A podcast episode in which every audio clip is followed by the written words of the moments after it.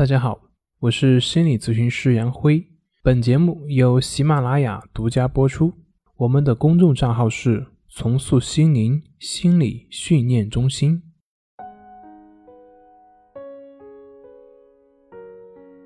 今天要分享的作品是：抑郁症是什么？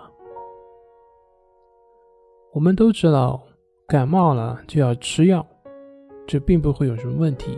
更不会有什么心理负担，也并不会觉得感冒是不应该的。可是，我们为什么不能像对待感冒发烧一样，以平和的心态去对待抑郁症呢？身体会感冒发烧，那我们的心灵就不能够感冒发烧了吗？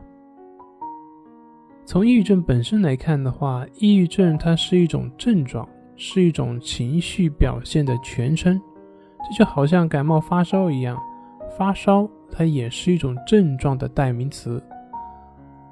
导致抑郁症的原因会有很多，就像导致感冒发烧的原因也有可能会有很多，比如说有些是病毒性引起的，有些是着凉了，有些是饮食不当等等等等。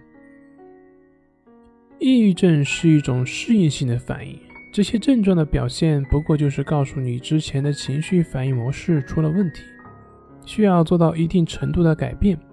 这就好像保险丝一样，到了一定的温度就会断掉，以保护整个电路系统，提示你温度过高了。那是不是这个保险丝的问题呢？是不是修好了保险丝就好了呢？不是的，如果你家里的电量过大，换个保险丝还是会烧掉。而抑郁症也是一样，抑郁症只是一种症状，这个症状本身没有问题，它只是在提醒你，你的情绪模式出问题了。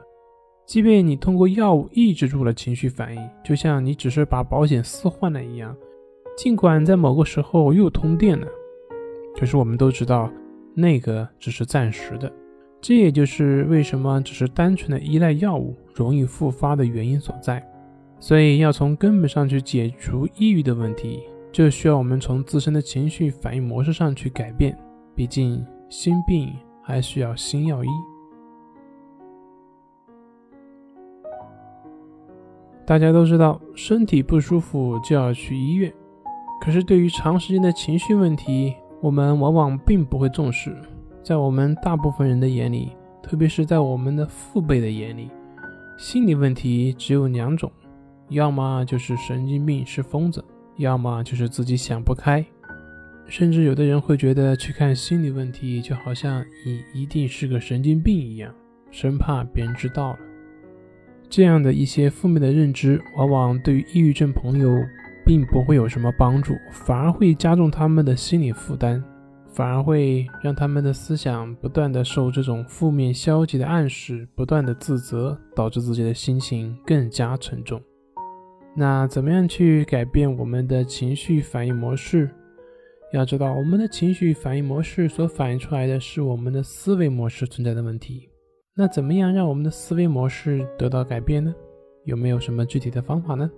大家可以参考去练习我们的关系法。